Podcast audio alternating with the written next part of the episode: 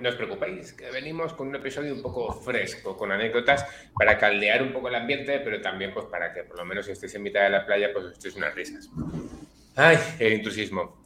Es algo que necesita presentación para la mayoría de gente que nos dedicamos al mundo sanitario. Pero quizá haya alguien perdido. Es cuando una persona, o a veces profesional, plantea, eh, bueno, tratamientos, pautas a seguir desde el desconocimiento más absoluto o con una contraprestación que por supuesto es económica. Y aunque a veces, no, no, dame la voluntad. Y esto de la voluntad, pues hombre, queda un poco raro, las cosas como son. Dejando de lado el que mucha gente hasta que intenta sentar cátedra de sus opiniones digamos que sufre una transformación, ¿no? Empiezan como probando y luego progresivamente dicen, no, no, es que yo esto lo hice y ya me siento bien y por tanto es lo que tú tienes que hacer. Esa cátedra, que es como un poco en plan, pero tú de qué vienes. ¿Qué nos hemos encontrado en nuestra andadura profesional? Pues de eso vamos a, vamos a hablar, de aquellas cosas que nos hemos encontrado, de aquellas cosas que, oye, pues tan normales quizá no eran cuando las hemos compartido y bueno, cógete un agua con hielo, un agua con gas, café con hielo, café con limón y escúchanos un ratillo porque vamos a hablar de intrusismo. Y para eso, pues tengo a todo el equipo. Chicas, Eli, Laura, Eva. Hola. ¿Qué tal? ¿Cómo estáis? ¿Os preocupa el intrusismo o es una cosa residual?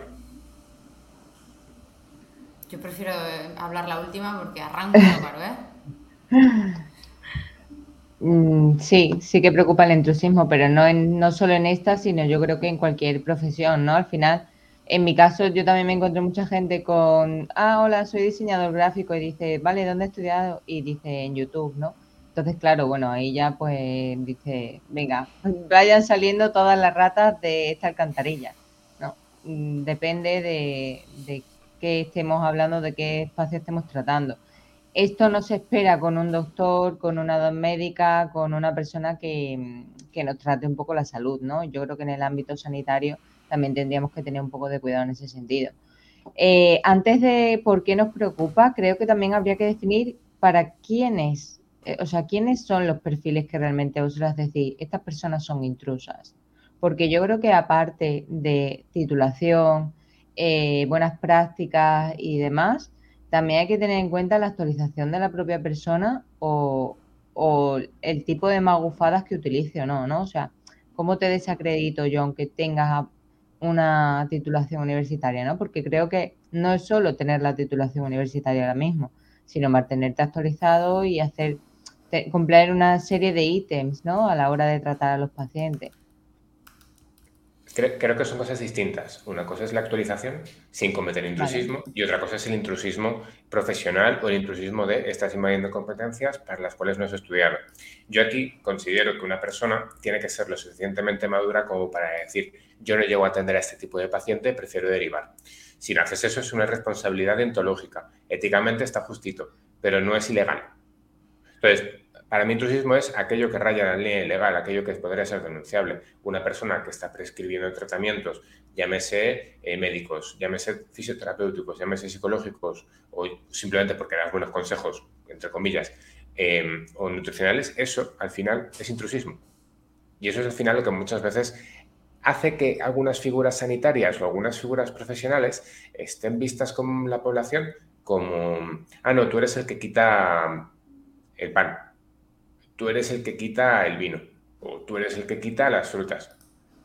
Y muchas veces como volver a empezar de, mira, no, esto no va quizá de quitar, sino de o bien de desplazar, o bien de relacionarte de forma diferente con la comida, o relacionarte de forma distinta con lo que estás poniendo en el plato, etcétera, etcétera, etcétera. Es decir, a mí no me preocupa alguien que no está actualizado en el sentido que considero que deontológicamente tendría que tener un poco el bagaje de decir, oye, tal, y si no, lo que va a hacer es comerse un marrón muy gordo y, va a quedar mal simplemente por una cuestión económica y al final esa persona pues mm, seguramente le llegue rebotado a otra compañera, esa otra compañera diga, tronco, ¿qué has hecho? Entonces, por vergüenza un poco, eh, gente, no coges gente que no estés capacitada para ver. Eso como primero. Un poco por, porque no se os caiga la cara de vergüenza porque una compañera no vaya a llamar a atención. Pero eso no es intrusismo como tal.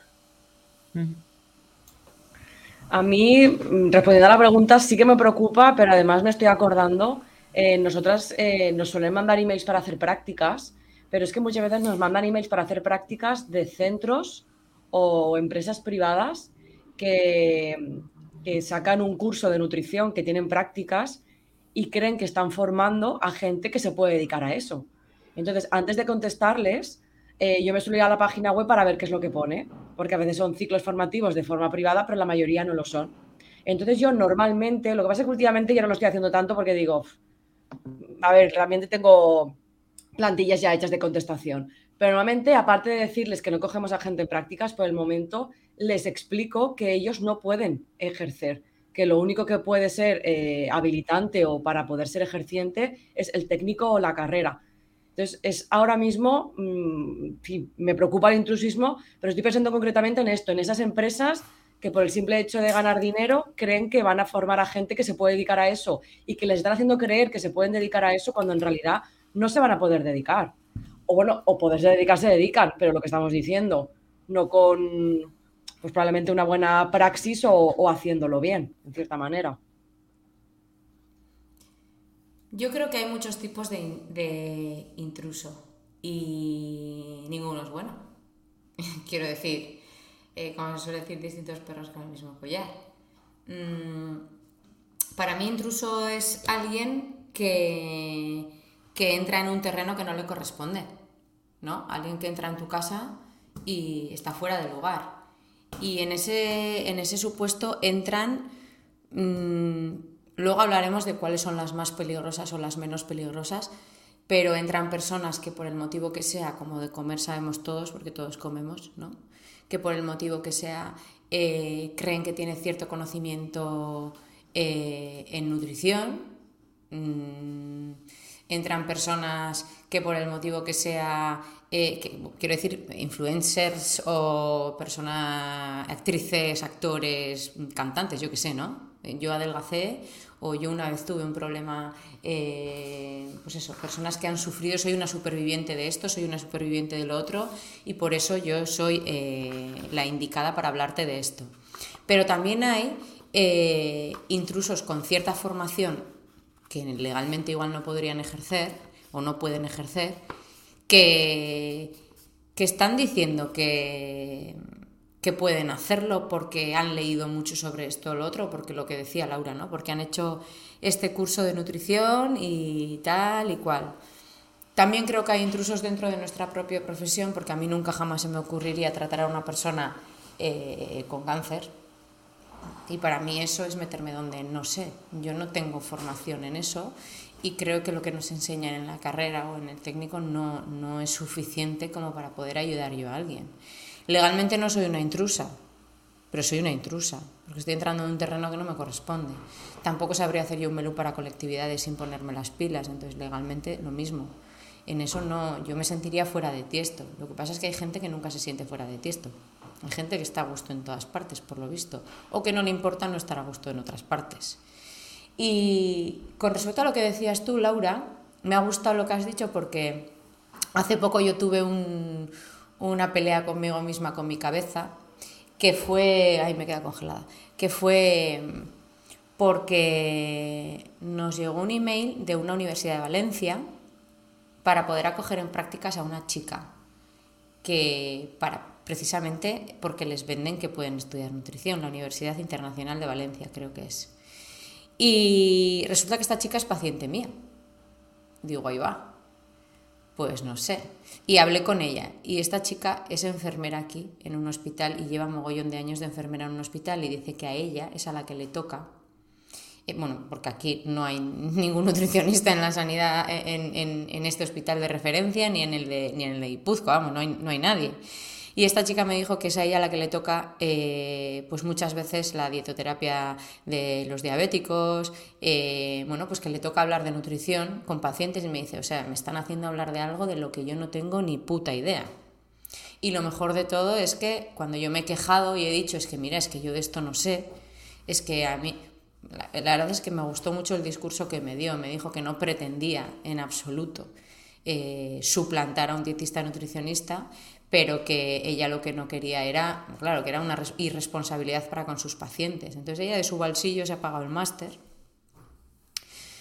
para poder eh, seguir haciendo lo que hace hasta ahora, pero con cierta, como me decía ella, con cierta sensación de que no estoy mandando a la gente a la boca del lobo, porque como no sé lo que estoy diciendo, entonces a la hora de darle o no darle las prácticas, nosotros tenemos claro qué tipo de persona queremos.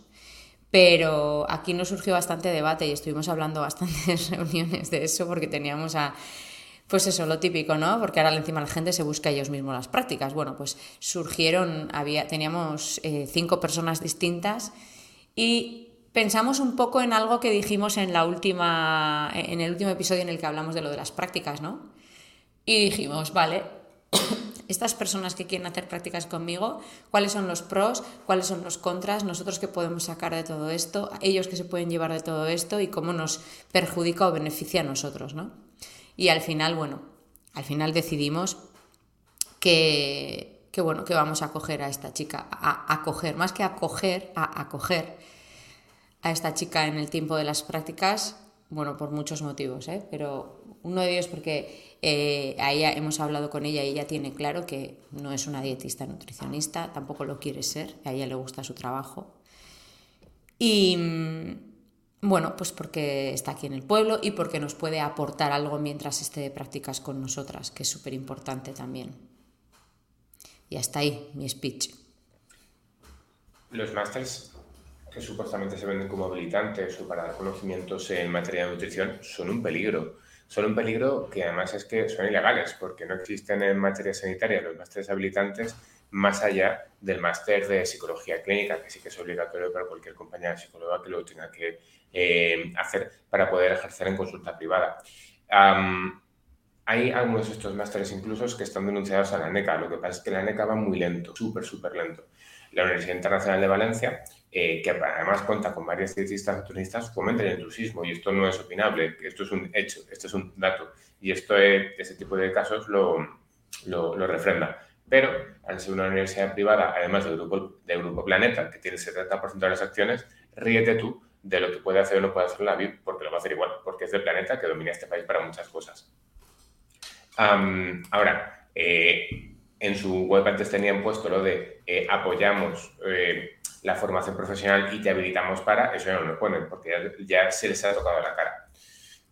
respecto al tema de enfermería en hospitales, aquí nos encontramos con la sentencia de 4 de enero de este año que dice que la enfermería no tiene competencias para ejecutar tareas de nutrición en el sentido de puede dar educación alimentaria como podría darlo tu abuela, de comer más lentejas porque tienen hierro, pero quien tiene que dar consejo dietoterapéutico o dietético es, son dietistas nutricionistas, evidentemente. Entonces, eh, a esta compañía lo que le diría es gracias por estar, gracias por reivindicarte y por reivindicar en cierto modo la formación para poder no echar a la gente a la boca del lobo, pero que tampoco se te olvide reivindicar que lo que tiene que haber es, es otro profesional, independientemente de que no te hagan ni puto caso, independientemente de que no tengas poder pero a veces esa parte se nos olvida. La de, es que quien tiene que hacer esto es una dietista, nutricionista, entonces también lo puede decir, aunque sirva para montones de nada, pero por lo menos, seguramente, yo al menos, si lo dijera, dormiré más tranquilo.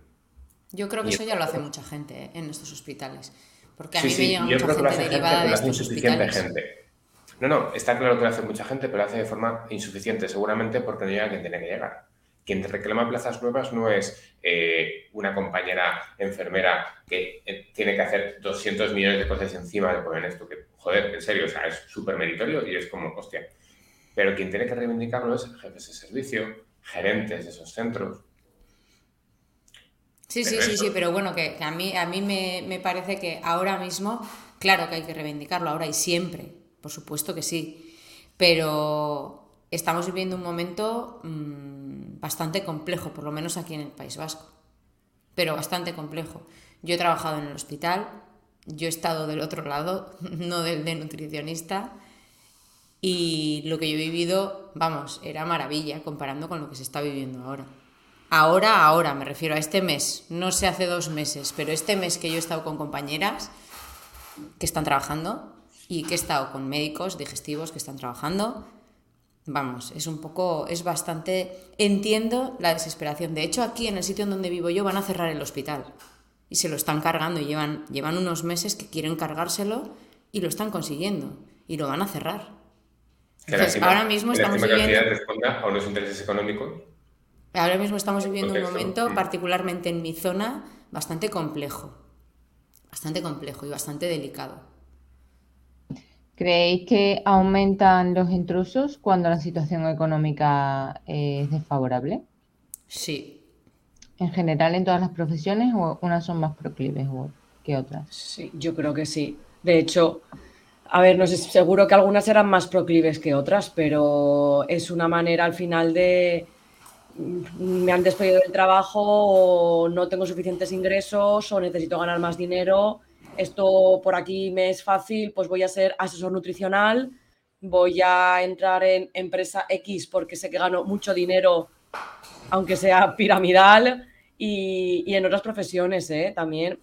En actividad física, por ejemplo, coaches, se me ocurren más relacionados con el mundo sanitario. Mm, yo creo que podría ser una de las causas. Mm. ¿Sabéis cuál es el intrusismo que más aumenta en crisis, en crisis? Cuando hay épocas de crisis, por ejemplo la crisis de 2008, que también nos decían que no había recursos para nadie. Pues la pseudomierda, seguro. La odontología. Ay.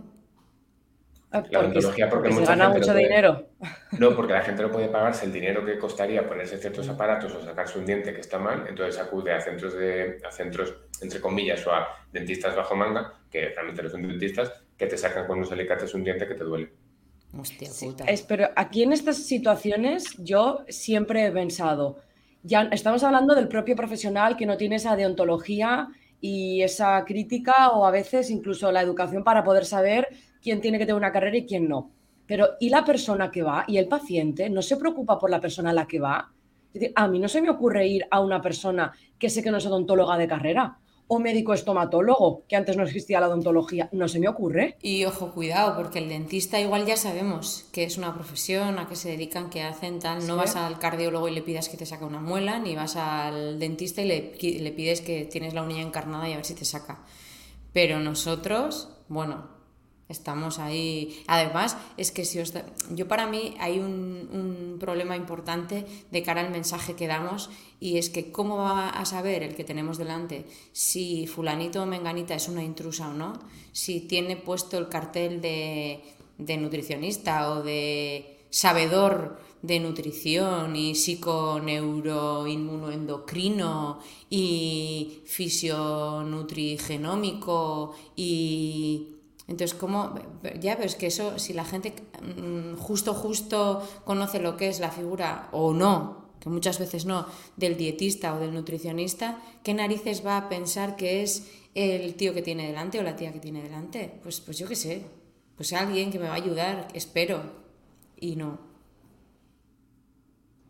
Son los típicos encantadores de serpiente. En plan, te vendo la moto, te bailo el agua, hago de todo y tú coges y te lo tragas. Aquí lo que pasa, creo que hay una falta de cultura en general en, cómo es el sistema sanitario, lo primero, en cómo son las profesiones del sistema sanitario y en qué tengo que solicitar para realmente estar segura, ¿no? O sea, de ahí yo creo que vienen derivadas las cantidades de campañas que vemos de, de distintos colectivos, tanto de Nutri como de profesionales sanitarias, ¿no?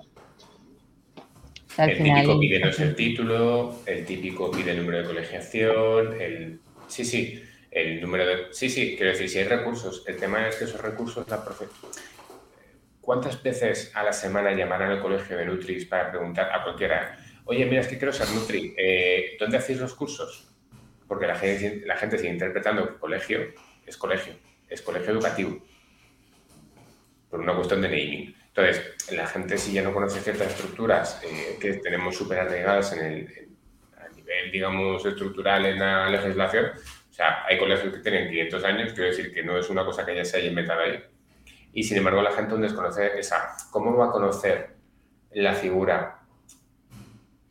Gente, hablo de gente que al final lo que tiene es un déficit de conocimiento por A o por B y que no conoce ciertas figuras sanitarias, así como el, podólogo eh, el odontólogo sí que más o menos entendemos hacia dónde van y ya hay intrusismo del copón, pues en el tema del comer, ¿a quién vas a hacer caso? Pues a que se dedica de alguna forma a temas de alimentación, ya porque tenga su tiempo que tienda de frutas y verduras, porque tenga su herbolario y sepa de diferenciar entre hierba buena y hierba luisa, y cualquier otro tipo de sanitario que, no, no, es que esto en el hospital lo hacemos y va muy bien.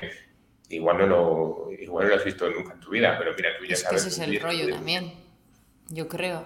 Muchas veces somos nosotros los propios sanitarios los que nos estamos tapando y los que los estamos pisando sin darnos cuenta y los que estamos desmereciendo o estamos quitándole hierro a algo súper importante.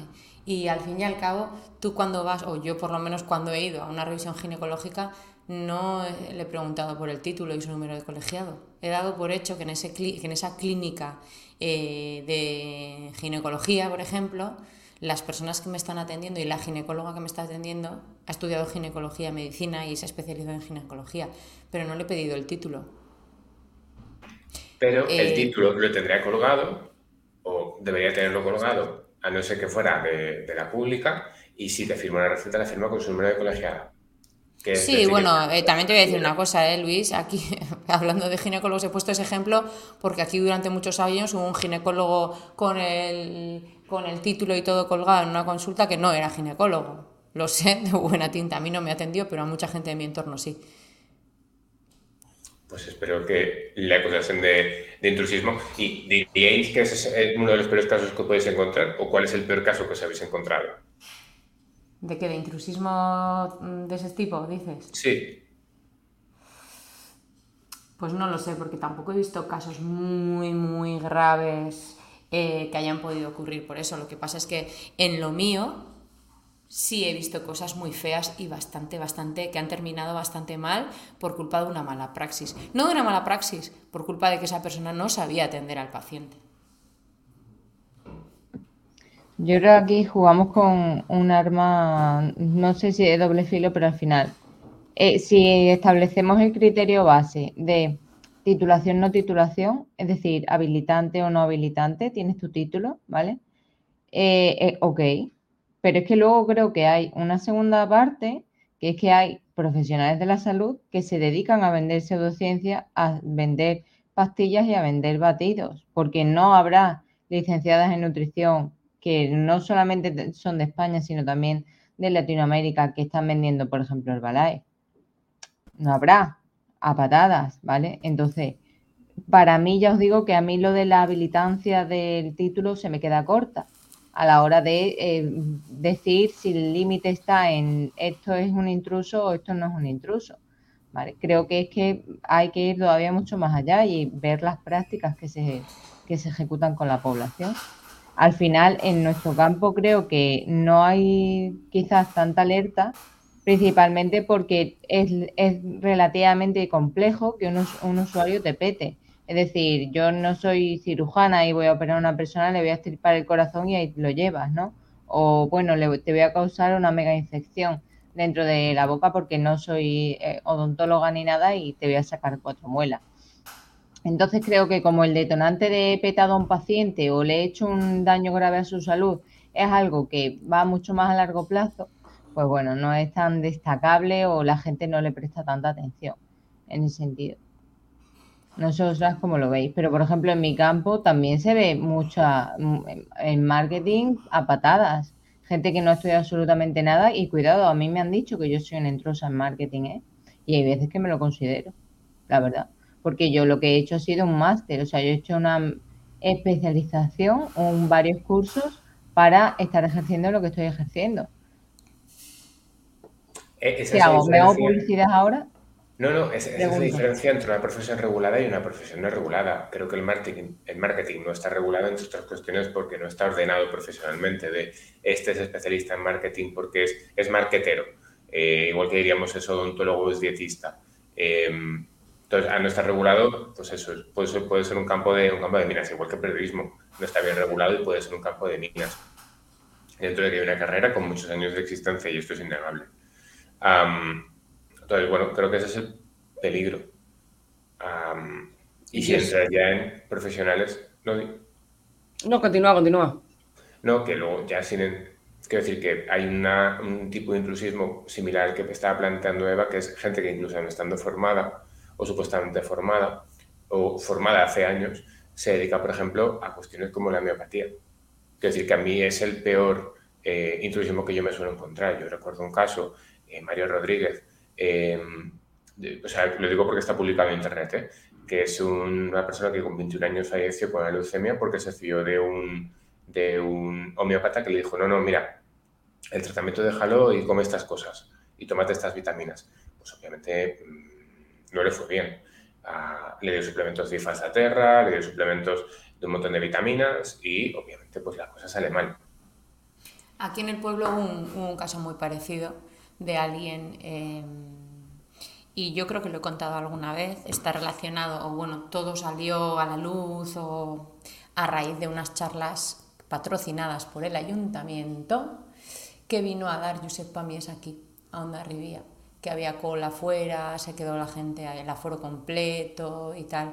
Y bueno, pues luego se supo, eh, por aquí salió la cosa de que a raíz de no sé si alguna otra charla o tal, pues bueno, alguna señora que estaba desesperada porque tenía cáncer, pues había dejado el tratamiento para, mm, para ponerse en las manos de, de este señor o de un súbdito eh, de este señor y claro, la cosa terminó mal, la persona murió y los hijos pues intentaron, digo intentaron porque no sé si quedó en algo o en nada, denunciar a estas prácticas.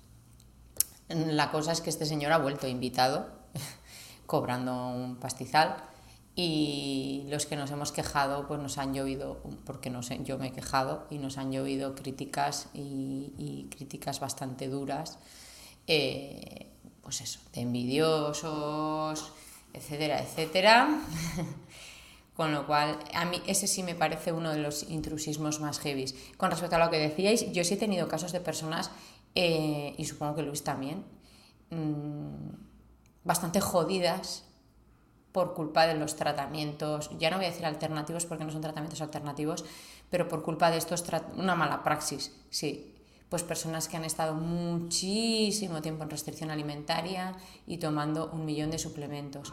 No sé si os he llegado a contar, hace poco he tenido también un caso de alguien que incluso me ha confesado que se ha gastado 10.000 euros este año en consultas, suplementos, etcétera, etcétera. Y al final, pues eso, lo que decimos, no es solamente, no estamos hablando solamente de crisis a nivel sanitario, sino de crisis personal.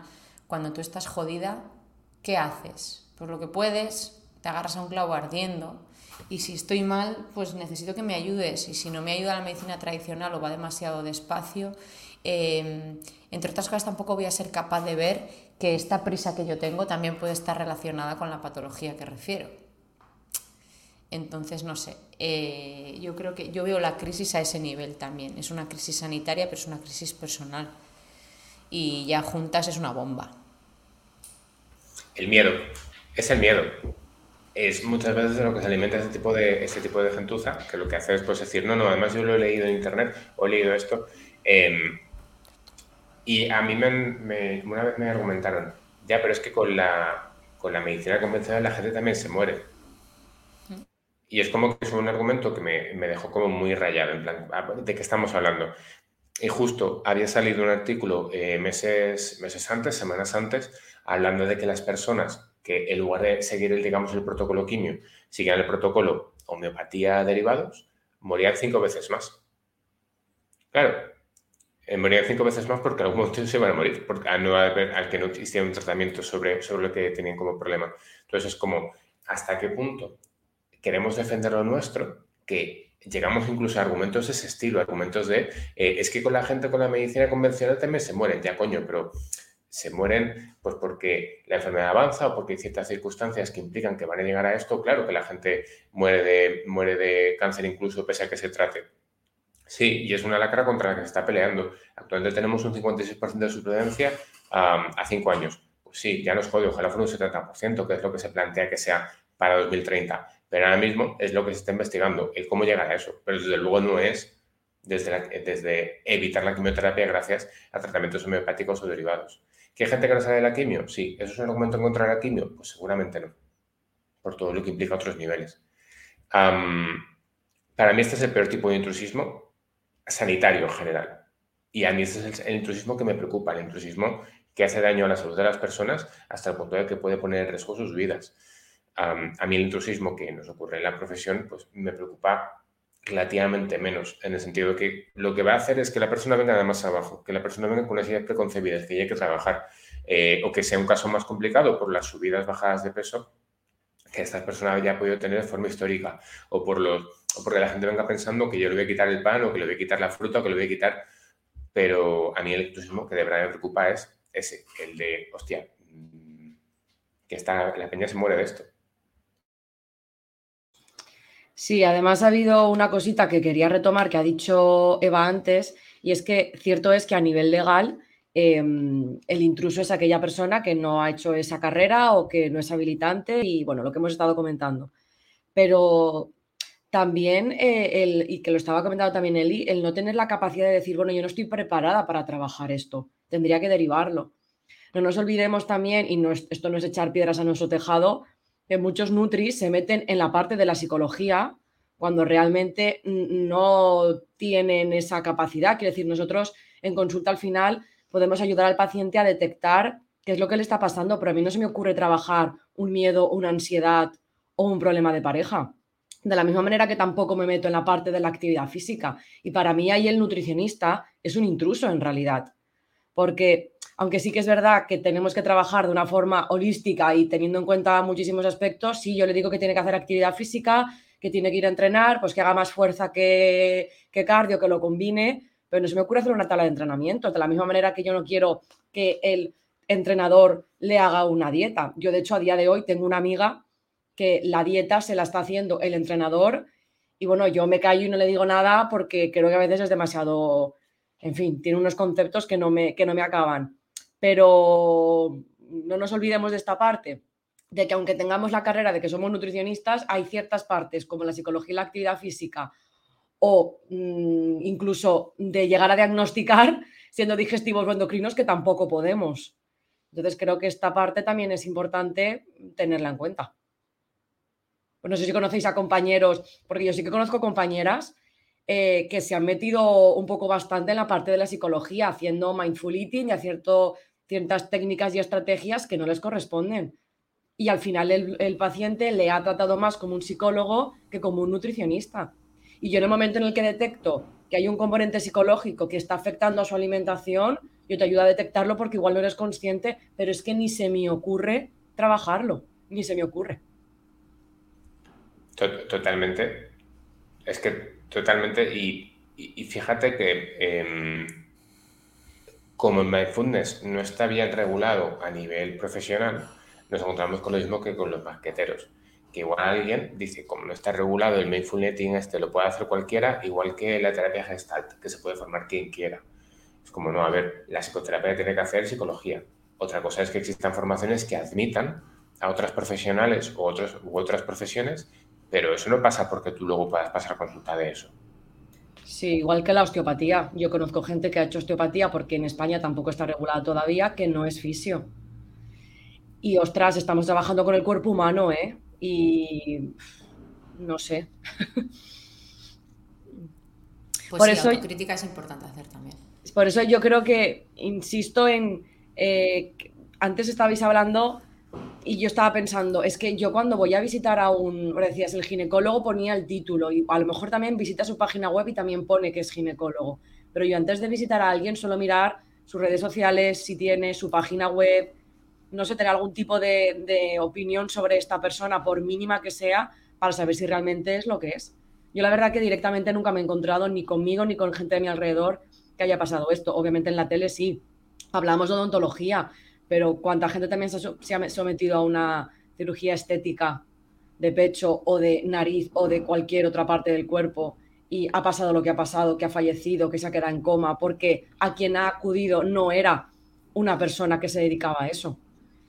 Es que o que sí se dedique, yo eso lo veo mucho aquí también. ¿Cuántas personas se han operado saltándose el consejo médico yendo a una clínica privada y después han tenido problemas graves? Claro, también, sí, sí. Mm. De todas formas, em, es que eso yo creo que hay ciertos aspectos en los que, o bueno, ciertas ramas de la nutrición y de, o, ciertas eh, profesiones sanitarias que lo ven mogollón. O sea, yo aquí mm, todas las semanas tengo a alguien que se ha hecho una hidroterapia de colon y no se lo ha hecho ningún médico, ni, ni se lo ha dicho nadie que es un ven para que te limpio el colon, porque te va a solucionar todos tus problemas para siempre. Y yo incluso os voy a hablar de, niñas pequeñas y de niños pequeños a los que los padres les han hecho porque les han prometido y ya estaban desesperados. Y cuando llegan y les dices, pero qué barbaridad es esta, te dicen, pues sí, eh, me dijeron que con uno no valía y le hemos hecho 13. Y esto no lo, o sea, no lo puedo contar con los dedos de una mano las veces que lo he escuchado aquí en consulta y cada vez lo escucho más. Y al principio, pues sí, se me ponían los pelos como escarpias y me hacían los ojos chiribitas, pero ahora ya es una cosa que lo escucho como así tú también, vale. ¿Y eso qué es al final, no? Porque estamos hablando también de cosas que te pueden dejar, pues igual es un espejismo, igual mañana te encuentras fenomenal, hablamos si quieres dentro de un año, a ver cómo estás. ¿Y esto os lo habéis encontrado mucho? Es decir, este tipo de gente que se hace prácticas, este estilo, en centros, incluso que no es que tenía mucho prestigio y que luego patatas. Yo tengo aquí, me he hecho ya mi lista de, de, He estado mirando centros donde ha habido pacientes que han ido a hacerse cosas súper guachis y sí creo que me lo he encontrado mucho. Incluso aquí en Donosti, bueno, aquí cerca hay un centro regentado por un médico holístico integrativo, ta, ta, ta, ta, ta, ta, ta, ta, ta, ta, ta, que o sea, yo tengo pacientes que han ido, y yo los respeto mucho y nunca les he dicho nada, pero que han ido a hacer retiros eh, para limpiarse el hígado, los riñones y el no sé qué, en el que van, comen o no comen, porque se, hace, se practica mucho el ayuno, te haces terapias de todo tipo, pues incluidas estas, y te forras después a suplementos y pagas un dineral. Pero como se supone que la persona que lo regenta es un médico de mucho prestigio, o que él dice que tiene mucho prestigio, también os lo voy a contar. El que yo vaya diciendo por ahí que soy la mejor del mundo mundial, igual consigue que la gente se crea que yo soy la mejor del mundo mundial y soy una subnormal que no vale para nada. A ver, sin desprestigiar, perdón, mal, mal, mal, término utilizado. Pero me da igual, ya sabéis lo que quiero decir. O sea, que, que, que, que no, tío, que, que, yo puedo decir lo que yo quiera y tú me puedes creer o no. O no. Pero, ¿Y nos parece que en estos sitios y en estos centros, cuanto más rimbombante sea el nombre, el centro y todo lo que se va a hacer, es como que parece, ¿no? Porque yo he ido a un sitio que me han hecho no sé qué y me van a decir no sé cuántos y, claro.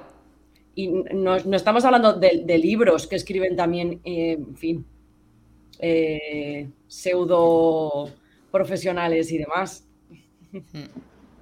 A mí lo que me jode es la apropiación del lenguaje que hace esta gente, porque, a ver, integrativo, integrativo como tal es, eh, voy a abordar los factores físicos, emocionales, mm, psicológicos, mentales, sociales que tiene la persona, ¿no? O sea, partiendo por ahí holístico es que nos referimos a un todo, ¿no? Entonces, ¿por qué hostias esta gente se tiene que adueñar de la palabra holística, de la palabra eh, enfoque integrativo, por ejemplo, y nosotras ya denotamos como algo negativo que una persona tenga eso puesto en su nombre y no simplemente quizás dietista, nutricionista o médico, ¿no? Pues si este enfoque o este tipo de prácticas son las que yo utilizo para abordar a mis pacientes, no me parece mal que lo, tenga, que lo puedas poner, pero ahora ahí tenemos nosotras un sesgo percibido previamente porque no vamos a recomendar que se vaya esas personas porque ya leemos holístico integrativo y decimos, uy, cuidado, pseudoterapia, pseudociencia. ¿vale?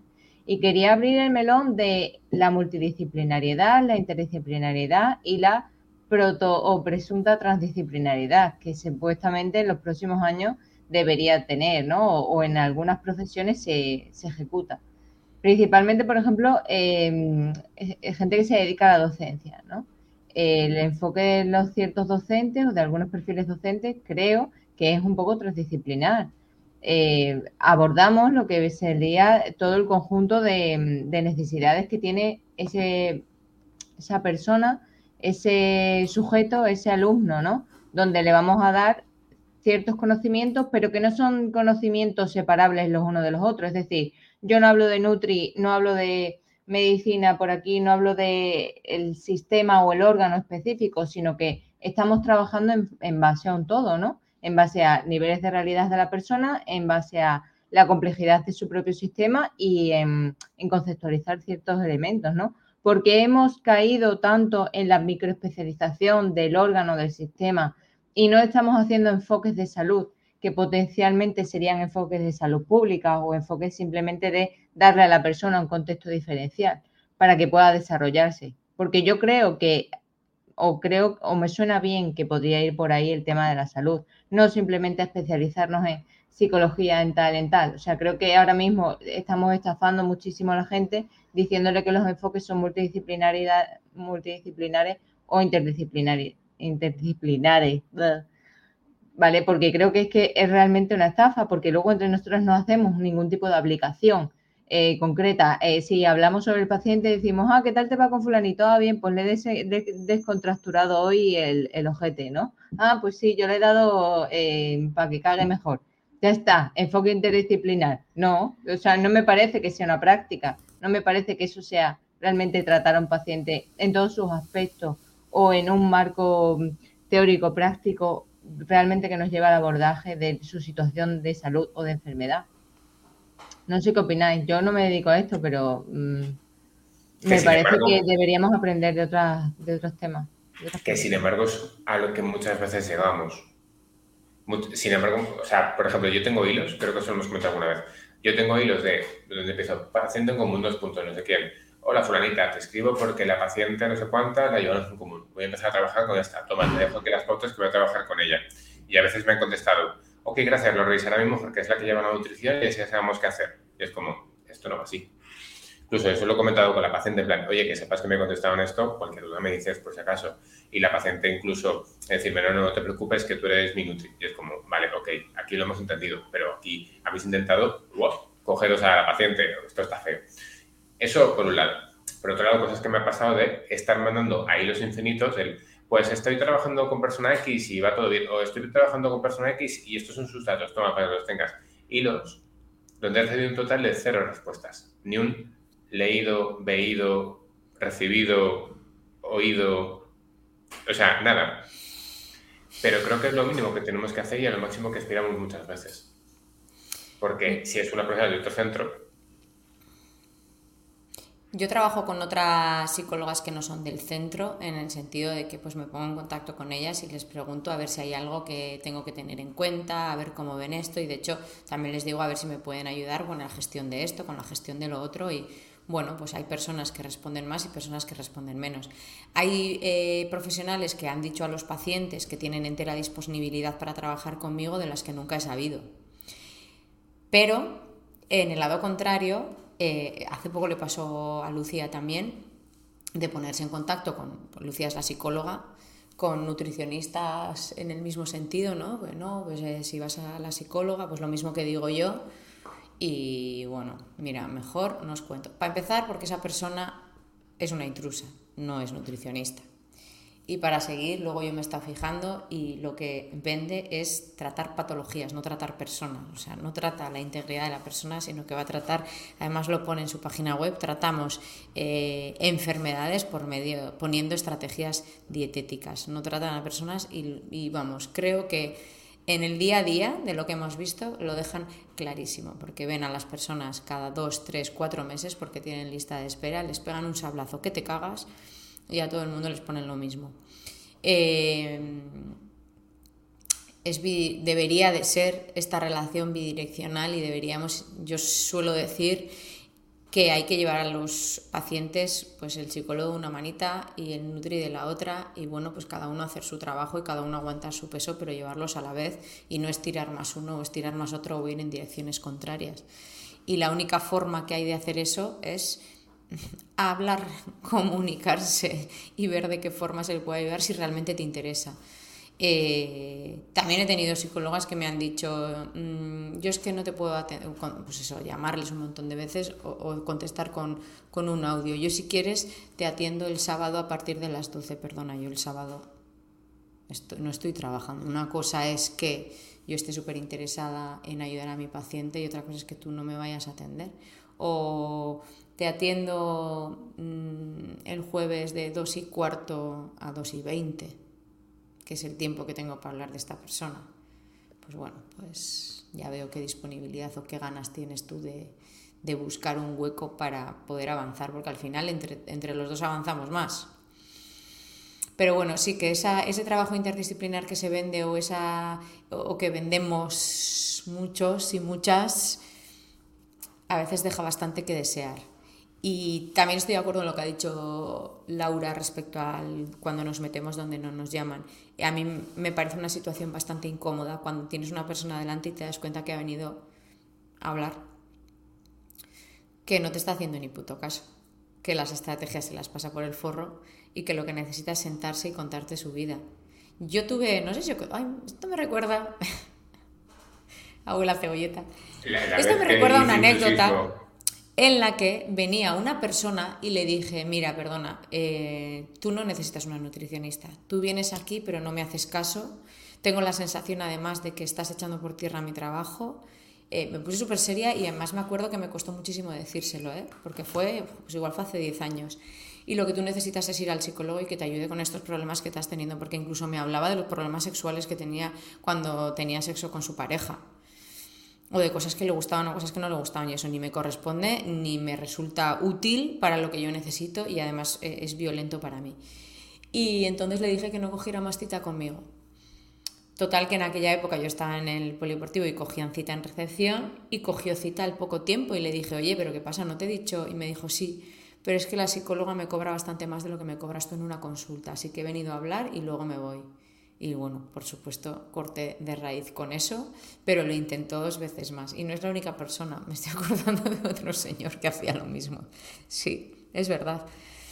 Y de hecho, no quiero hablar de cosas que no debo, pero hace poco ha pasado aquí, le ha pasado a Yone también. Y bueno, es cierto que Yone está terminando psicología, pero es que no está aquí de psicóloga, ni está colegiada como psicóloga, ni va a trabajar de psicóloga porque su labor es otra. Ella es nutricionista en el centro y tiene que quedar bastante claro. Eli, me ha pasado y me está pasando. Todo esto tenemos que hablar, ¿vale? A, mí me pasa que como las consultas de la asociación que de Lugal son gratuitas, eh, hay mucha gente que, o sea, hay gente, bueno, mucha gente, no hay una persona en concreto que viene a las consultas a hablar y es como, mira, pero yo quiero hablar de calabacines, no quiero hablar de, o sea, esto, no me importa hablar de esto, pero yo sé que tu necesidad no es esta. Y es como que hay mucha resistencia del psicólogo por lo que supone el psicólogo. Y bueno, ya hablaremos también de otras, eh, ya no es de lo que supone o no supone eh, en ese sentido como intruso o como no intruso, pero bueno, sí, que este ahí yo hay veces que a Lucía le suelo decir, hostia, el cielo lo tienes ganado. Yo lo tengo ganado también, ¿eh? Pero ellas los tienen ganado, muy ganado. A ella también le hablan de nutrición por no sentarse aquí. O sea, es que al final estamos mezclando cosas. Pero bueno, que una cosa es el trabajo en equipo y otra cosa es confundir al equipo, que a veces también se confunden. Y hasta ahí puedo leer. Yo quería comentar dos casos más de, intrusismo que, con los que yo me he encontrado realmente y son estudiantes de primero o segundo de carrera que ya están ejerciendo y pasando consulta. Y esto dicho por otros compañeros, de, ostras, es que esta persona ya está pasando consulta, podría, no. Incluso los compañeros, a ver, no ir en contra de él, pero sí incluso tener ya redes sociales y tener muchísimos seguidores. Uno de ellos, eh, porque no voy a decir el nombre, probablemente a Luis sí que le suene, que además vino a un congreso de Adinu, eh, con perdón un cantamañanas, pero bueno, ahí lo voy a dejar. Eh, él ya pasaba consulta, ya hacía vídeos en YouTube, y hacía un montón de cosas tenía millones de seguidores y no había terminado la carrera en realidad. Entonces, eh, ser intruso, en realidad, aunque estés estudiando nutrición, también es ser estudiante, porque, bueno, si estamos hablando a nivel de ley, no tienes la carrera para poder ejercer todavía, ya seas técnico, seas dietista, nutricionista. Y los hay, ¿eh? No hay muchísimos, pero sí que hay algún estudiante que pensando que por estar simplemente en primero y en segundo, o que por ser farmacéutico y estar estudiando nutrición, ya pueden empezar a pasar consulta. No nos equivoquemos que en principio todavía no podríamos. Y otro caso que también me he encontrado, que al principio la seguía muy guay en redes sociales, porque, bueno, es una maestra eh, que también divulga mucho sobre nutrición, ya que hay muchos profes y muchos maestros también que divulgan sobre nutrición, pero cuando ya se meten en asesorar a los padres y a las familias sobre nutrición, ahí ya no. Quiero decir, eh, mm, esta chica me gustaba mucho al principio porque, ya te digo, porque al final los nutris no nos enseñan sobre eh, psicopedagogía con los niños, no nos enseñan a cómo adaptar actividades para niños de 3, cinco o siete años, porque no hemos estudiado para ello, no hemos estudiado pedagogía.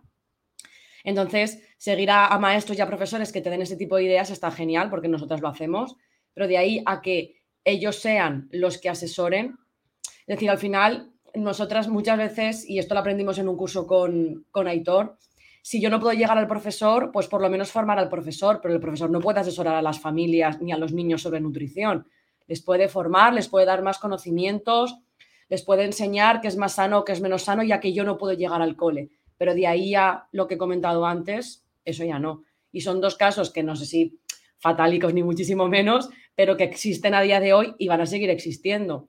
Ya no solamente los profes, hablábamos antes de los enfermeros, nos las hemos formado a otros profesionales sanitarios o a los médicos, por ejemplo. Es decir, a lo mejor yo no puedo llegar directamente al, al paciente y lo ideal sería que yo estuviera en la sanidad pública y lo ideal sería que yo llegara a muchísimos pacientes. Pero si yo no puedo llegar a ellos, qué mejor que formar al profesional que va a llegar a ellos. Eso es intrusismo. Ostras, pues por lo menos están formados y por lo menos están llegando a ese paciente. Yo digo porque nosotras, por ejemplo, a enfermeros sí que hemos, hemos formado en ese sentido, a profes, a médicos, bueno, a médicos sí, algún médico también. Y ya está, han sido las profesiones que hemos, que hemos formado que van a llegar a ese paciente final, puesto que yo no puedo llegar.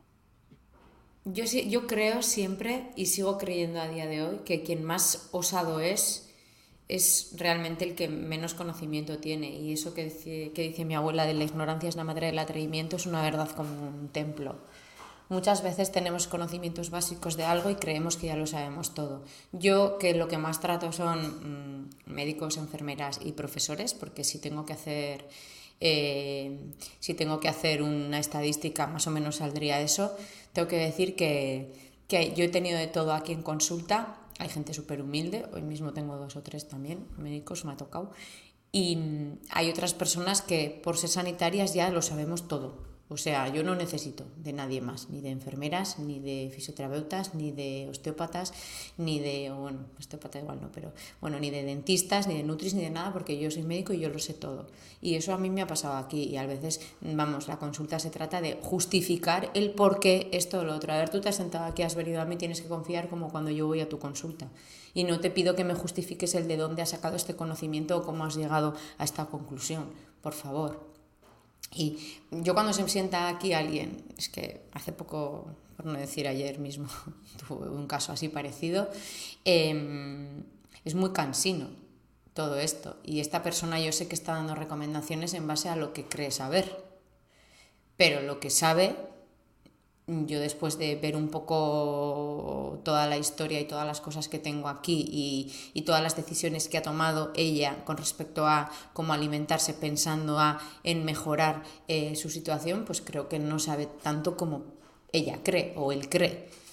Entonces, ostras, esto se hace un poco mm, tela que estas personas están dando consejo y además están dando consejo porque pueden darlo porque creen que pueden darlo porque creen que saben cómo lo tienen que dar. Y eso para mí es un peligro, porque las personas se fían de, estos consejos médicos que les dan, aunque sean consejos nutricionales por parte de un médico. Digo. Y, si alguien os dice en la consulta, os dice en vuestro día a día, estoy yendo o estáis trabajando con esta persona y os habla de que está acudiendo a un profesional sanitario, entre comillas, que sabéis que es un profesional sanitario? Yo lo digo. Siempre. Y no doy mi opinión, ¿eh? En ningún momento. Yo respeto que tú te agarres a un clavo ardiendo si es que así es, pero yo te tengo que informar, te tengo que decir, no, mira, que esta persona no. Yo aquí lo he hecho un montón de veces, porque aquí tenemos cerca cosas y yo tengo que decir, oye, no, mira, mm, si te satisface a otros niveles, pues genial. Si te apetece, pues guay. Pero que sepas lo que es y luego tú decides. Con, o sea, una vez que sabes las cosas, con conocimiento toma la decisión que te salga del coño, pero sin saber, me parece que no, las personas no tienen que ser engañadas. Yo tengo que decidir si me apetece ponerme un tiesto en la cabeza porque creo que, sea, que eso alinea mis chakras. Pues, pues me pongo el tiesto en la cabeza si me da la gana.